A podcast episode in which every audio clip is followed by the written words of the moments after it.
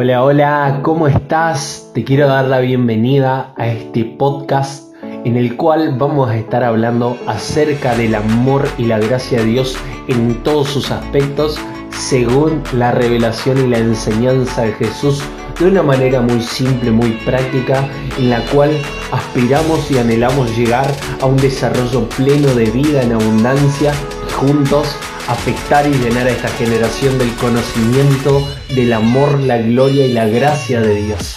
Vamos. ¿Quién nos mintió así? Dios está enojado con el mundo. Dios odia a la humanidad. Dios no acepta pecadores. Tienes que hacer esto o aquello para que Dios te ame y te acepte. Mentira.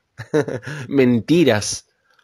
El propósito y el anhelo más profundo de Satanás y de todo un sistema dominado y controlado manipulado por él desde el principio y hasta hoy en día, fue que el hombre, las personas, la humanidad ante el pecado, ante el fracaso, ante el error o ante alguna falencia, se aleje de Dios, se aparte de Dios.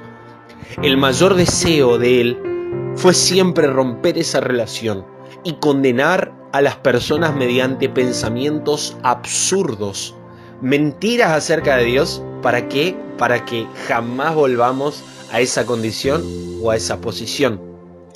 La culpa y la vergüenza, la condenación que sentimos cuando hacemos lo incorrecto, cuando hacemos lo indebido, por naturaleza, nos lleva a escondernos, a ocultarnos y a continuar alimentando esa oscuridad. ¿Para qué? Para no ser expuestos a la luz. Pero qué masa, qué bueno, que Dios reveló su amor mediante Jesús. Jesús es, yo creo, la muestra perfecta de que Dios ama a los pecadores, rotos, débiles, a personas enfermas, física, psicológica o espiritualmente, a personas que fueron heridas, decepcionadas, personas que viven en esclavitud con algún consumo problemático, con algún estímulo, o esclavas de algo de alguien, personas que al fin y al cabo son imperfectas. Y justamente en eso Dios nos muestra su amor, en que siendo nosotros imperfectos y pecadores, Él envió a Jesús a la cruz a morir por nosotros. Mientras todavía nosotros éramos enemigos de Dios y le dábamos la espalda eligiendo lo torcido, lo incorrecto, lo que nos lastima, Él entregó a Jesús para redimir todo lo que limitaba una restauración, una transformación y una conexión profunda en la relación de Dios con la humanidad.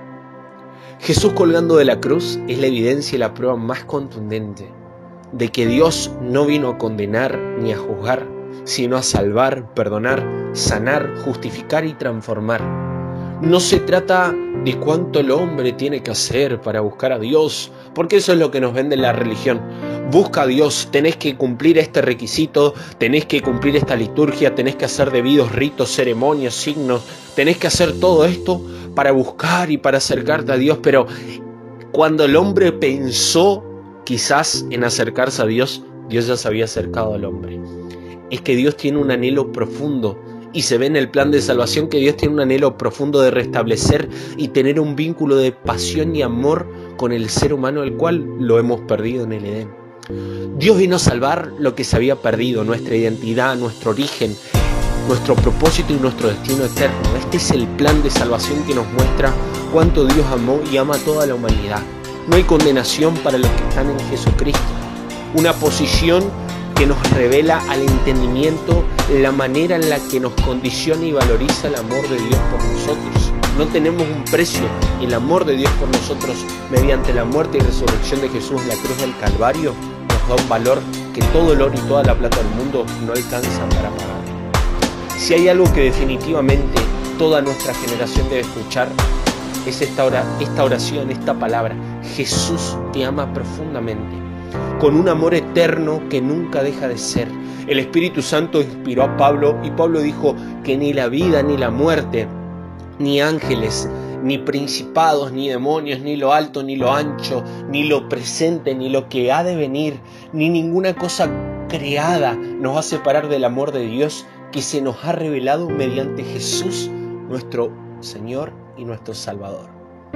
Al fin y al cabo, no hay religión, no hay ideología, no hay pecado, error, fracaso, pasado, herida, filosofía, idioma, raza, cultura, nada ni nadie nos puede impedir que el amor de Dios transforme nuestra realidad presente y eso afecte nuestro destino eterno mediante el poder y la resurrección de Jesús en la cruz. Solamente se trata de fe, solamente se trata de creer y de abrir nuestro corazón a esta realidad tan maravillosa. Muchas gracias por haber escuchado este podcast. Espero que te haya gustado mucho. Te invito a que puedas estar atento y atenta al próximo contenido que vamos a estar subiendo sucesivamente cada semana. Y te invito a que puedas compartirlo con alguien, lo que te haya gustado y que me puedas escribir en mis redes sociales cuál fue tu punto de vista, de qué manera impactó tu vida y cómo pensás que esto puede trascender en otras personas. Muchas gracias y te invito a que juntos podamos seguir trabajando para que toda una generación sea transformada por el amor de Jesús.